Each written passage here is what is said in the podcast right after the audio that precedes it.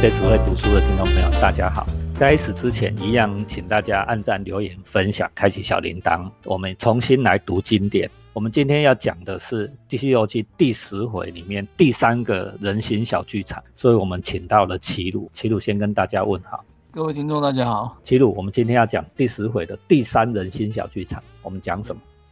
我们讲之前已经讲到龙王，讲完了就是讲龙王去那个怨恨唐太宗嘛，所以我们这一回就要讲唐太宗。哦，我提前提要一下啦，哈，那个金河龙王因为要踢算命仙的招牌，结果呢去克扣了下雨的雨量，玉皇大帝就要把它斩掉，那金河龙王只好去拜托唐太宗，监斩官是魏征，他只好拜托唐太宗看能不能哈把魏征叫魏征不要斩他，结果没想到唐太宗任务没成功，哦，魏征一梦斩之，魏征打个瞌睡就把金河龙王给斩掉了。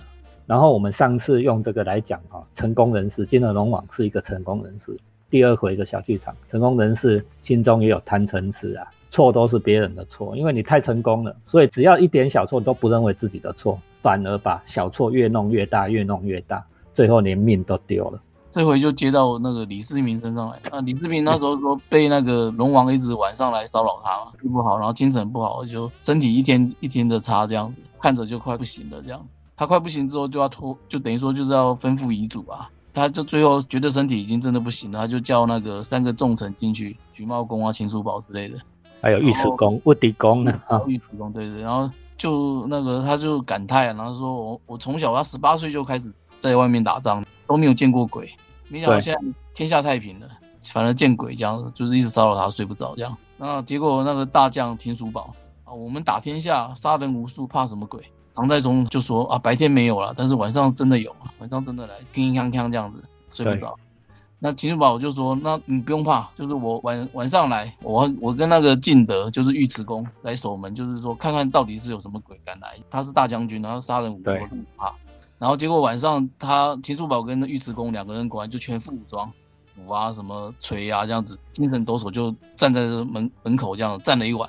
结果晚上哎，果然就平安没事这样。谁敢来啊？秦琼、尉迟恭，如果你看过《隋唐演义》，就知道这两个哦是开膛大将啊，站在门口谁敢进来？但是站了两三天下来之后呢，前面讲说其实李世民是个好好老板、好皇帝啊。对对，他就觉得说这两个大将每天晚上就是他们是大将军呢，叫两个大将军来帮他守门，这两个人太辛苦了。对，他就说那我讲个方法，他就说请人宫廷有那种很会画画的那个画师。然后就请他画两个人的画像，就照他们两个全副武装这样的画画起来，然后就贴在那个大门的门板上面。嗯，这样的话就是看看那个鬼会不会吓到，而且两个人就可以晚上就可以回家休息，就真的不用来这边站岗。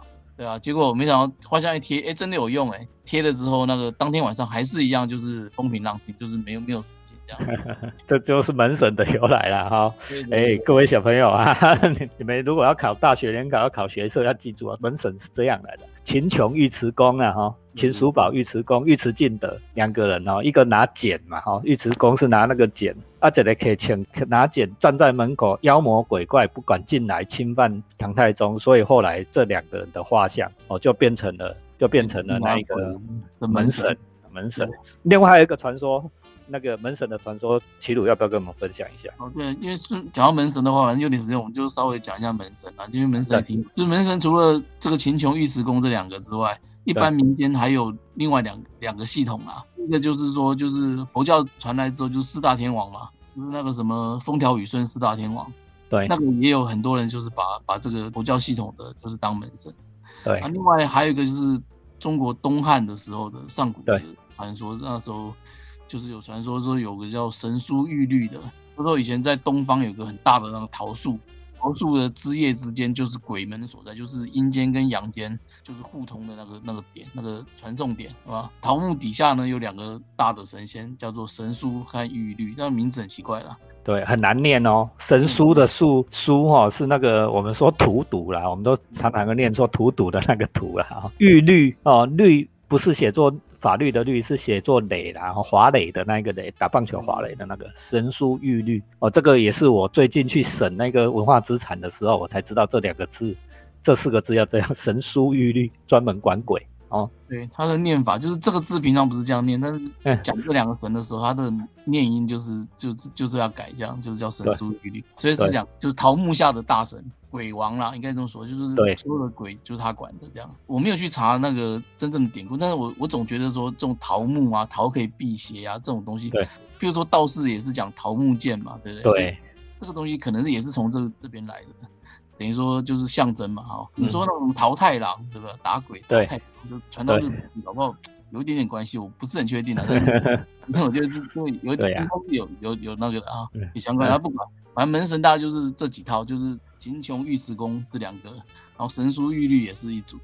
然后四大天王也是一组，这样。那我们现在一般民间用的门神，大概就是这这三组。这个超有趣的。我我想到一首歌呢，我们都很喜欢啊。你会你配桃木降妖剑，他会一招不要脸，对吗？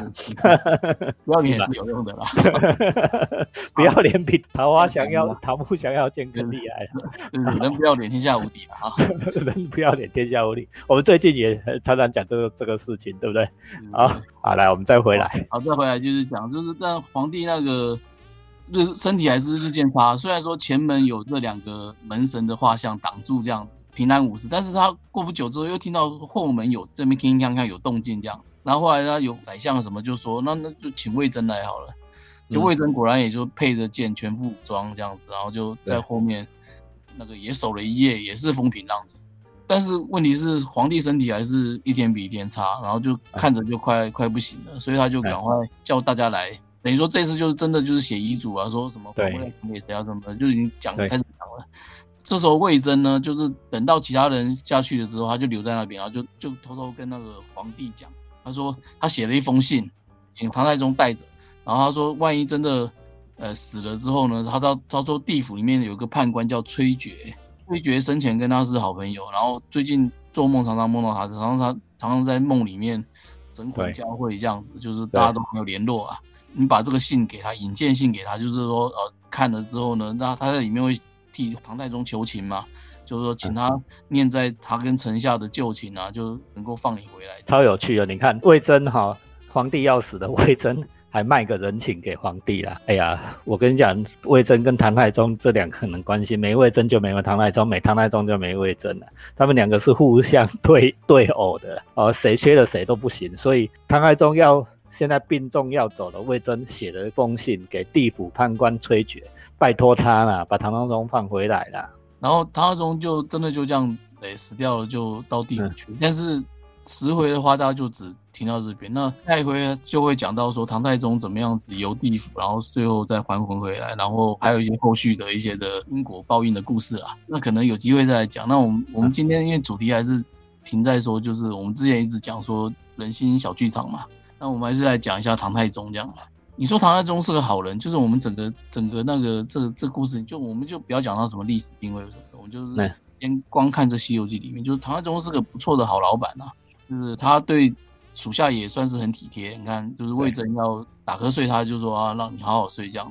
对那他臣下主动说要来那个帮他站门，他站了几天之后，他就觉得说啊，不行啊，就是臣臣下太累这样子。那他对他他是个好人啊，那是好皇帝这样子，而且他又是已经是皇帝了啊、没有人管他啦，就是在已经是最大的那个，就算是到地府啊，到什么的，人家也要让他三分这样。做到皇帝应该是万事圆满的嘛，无忧无虑的，因为没有人可以管他，没有人可以伤害他。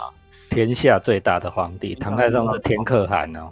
对对对对对，所以你说我们前面讲说，就我们《西游记》前面讲了那个对平凡人，就乳蛇、乳蛇乡民这样子，然后接下来又从乳蛇乡民又带到说龙王，哎，龙王就是成功人士，哎，讲了对。成功人士讲完了，哎，接下来是什么？讲到皇帝，皇帝就是人间至高的地位了，然后就是最最好的一个一个位置了。可是皇帝会有什么问题吗？对啊，对有啊，皇帝那个心中有鬼，所以皇帝心中有鬼，还是有鬼的啦哈皇。帝有鬼。就三个层次啊哈。为什么皇帝心中有鬼？唐太宗有什么鬼？这一段就比较隐隐晦一点啦，就是说，因为以前也不好意思直接讲皇帝的的问题啦，在《西游记》的这个这一段，我们这这三回来，这一回这样从头开始讲到这边的话，我们《西游记》的故事是讲说是龙王怨恨他，所以所以龙嗯龙王来闹他这样。实际上呢，我们对照历史，就其实也这个这一点是很多以前的西游的研究者就已经讲讲过的事情了，就是说，其实应该是在隐晦的在在讲说玄武门之变这样子。唐太宗在历史上是一个大明君，就是他是有名的好皇帝，然后天下是他打下来的。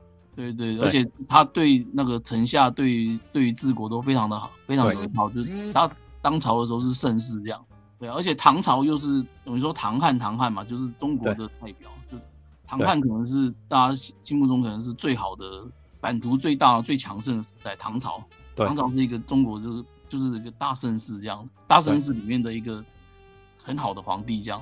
他是一个这么好、这么好的的的人这样，可是。可是呢，他在历史上事实上是有一个重要的人生污点，就是就是玄武门之变。玄武门之变是什么？就是他为了他他事实上是老二，我记得是老二嘛？对，是他是二子，所以他为了夺到这个皇位呢，他其实在玄武门这个地方埋伏，然后杀了他的哥哥大哥李建成，李建成啊，还有第四个第四个弟弟也死了，对，李元吉。那所以这件事情怎么算？就是在中国古代儒家讲孝悌啊，什么这样子的一个一个伦理道德的这个底下来讲，是就是很难去圆的一件事情啊。所以这件事情就是就是李世民的一个人生污点这样子。所以《西游记》里面讲说，李世民晚上睡不着，然后头痛，然后睡不着，然后身体越来越差，就是心中闹鬼那个东西。明着讲是讲龙王，但是其实大家都会联想到，其实。真正要去找他报仇，要去找他讨命的，其实应该是这个李建成跟李元吉，就是他的兄弟。没错啊，因为你要知道，大唐天下啊是隋唐嘛，隋朝是一个很糟糕的朝代。唐太宗的爸爸起义夺得天下了以后，其实老爸只是一个挂名的共主，但是天下都是李世民打下来的。嗯，李世民大将军嘛，李世民打下来的。但是问题是啊，长子他又不是长子，所以你传下来了以后轮不到他，所以李世民只好动手了。玄武门在那里，玄武门就在长安城的一个门，在门边埋伏兵士啊，用剑啊把大哥跟四弟都杀死了。四弟是四兄弟里面哈最强，就是武力最好的啊。我记得我在看演义的时候是拿拿两个大锤，拿两个大锤是最强，把武力最强的弟弟跟。轮到当太子的哥哥都干掉，玄武门之变是唐太宗的污点，他也都不讲了哈，在正史里面也几乎都没有再讲到这一件事，所以作者很隐喻式的哈，用一个金河龙王骚扰唐太宗啊来讲唐太宗心里有鬼。所以你说唐太宗什么门口铿铿锵锵什么，就别人听不到啊，那所以心理的问题就是内心的问题嘛。对，《西游记》就是这样子，在这一回合短短的一回合里面。这样子，我们好像讲了很久，但事实上他就在一回合里面把这个三段连连环的故事串起来。其实这个技法也非常的巧妙了。你看，从渔桥，然后到龙王，龙王又带出李世民，这样一直这样，对，一串一串带。而且他这三段事实上是有有层次感的，层次非常有层次，就是非常的讲的非常的好，这样。所以一直讲到李世民，总的来讲说这一回，其实你就看他就是告诉你写了三个不同阶阶层的人，就是从最底层到成功的上流人士，到到最上面的最高的就皇帝了。不管你是在哪个哪个位置，你是怎样的人，你的心里面都会有问题。有问题怎么办？所以要去取经啊。所以他就他他这样，这这就是取经，就是小说的一个谢子，这个厉害的地方就是。他一开始就把那个最重要的地方告诉你说，为什么要讲西游的故事？为什么要去要去要去西行，要去取经？这样就是人心很很黑暗，很很痛苦啊，充满了贪嗔痴啊什么之类，就各种的人心的不安啊。就是不管你是什么人哦，你是哪一种人都一样。所以说，我们也要去修行，要去取西经这样。所以我觉得这一回的微言大义啦。对，你看经里面讲什么？云何调伏其心？佛经里面讲。到底怎么样调伏我们骚动不安的心？我心里有鬼，每个人心里都有鬼，不同层次的人心里都有鬼，失败的人心里有鬼，成功的人心里有鬼，普天下的天可汗也有鬼。云何调和其心？修行嘛，哦，取经嘛，对不对？要取到说有没有什么方法法门在哪里？就是去西天取经啊，找阿弥陀佛啊。哦，所以《西游记》的第十回就是在写这个背景。最繁华的盛世，最繁华的京城，人心就是不安，阴暗难平。对，所以就是要取经，所以才才有接下来要取经的故事。所以他这一回其实开宗明义讲得非常的好，这样我觉得就是至少我我现在从头看，我觉得说哦，原来这一回合真的是一个很漂亮的开头，这样就把它当做开头。因为前面是我们可以讲说是孙悟空的外传，然后唐僧的外传。可是这一回合，我们其实是可以认真的把它当成说是一个取经的开头。而且他在这一开头里面就借由了这样子不同的三组人、不同的层次，而且这故事是很有趣的哦，它是串联在一起的。然后可是让大家看完之后就可以去想说，没有人是好的，就不管他是什么位置都是一样。那为什么？那就是人心就是不安呐。那怎么办？回应到我们上次讲过了，这是亚里士多德三幕式结构里面的第一幕的结束，也就是第一转折点。我们之前交代了孙悟空的身世，交代了唐三藏的身世啊，就是主角的身世生平都交代完了哈。然后我们在第一幕的第一转折点，就是第十回啊，大概在整部小说的前十分之一放进了这个第十回啊，做第一转折点，把整个剧情导向啊，为什么？呃，总是有一个原因嘛，取经总是要一个原因。取经的原因其实是什么？就是不管在盛世里面任何人。人心都不安呐，人心都幽暗呐，人心贪嗔痴啊，所以要去取个佛法。因为前面家虽然讲说是佛祖说要就怜悯说这个东土的人就是很可怜，就是要要要安排人，但是这是讲讲故事啊，可是故事是要演给大家看。那这一章就是真的就是演一个故事给大家看，把所有的人到底是怎么样的痛苦，到底每个人内心是怎么样的幽暗，就是演给大家看，演一遍给大家看。这张就是写的很漂亮。大家如果喜欢我们的故事，记得啊，回来继续收听《西游记》系列啊，给你不一样的观点，怎么样用不同的角度、更深入的角度去看这些经典？那看经典的原因，回顾过去，永远都是在思考现在我们自己的人生的处境，怎么样处在这一个险恶的人世间、狗屁的人世间，怎么样悠游的过？这就是西游的精神。我们非常谢谢齐鲁今天带来这一段分享，大家喜欢吗？哦，如果喜欢，记得哈，BJ 只会读书，按赞、留言、分享、订阅。喜欢的话，不要只喜欢，不要只按赞，好吗？尤其是年轻的朋友要考试的，国文课本里面不会跟你讲这一段，甚至也没有电影会演。记得回来看 BJ 只会读书，好吗？齐鲁，我们先跟大家再见。好，各位听众，大家再见，拜拜，拜拜。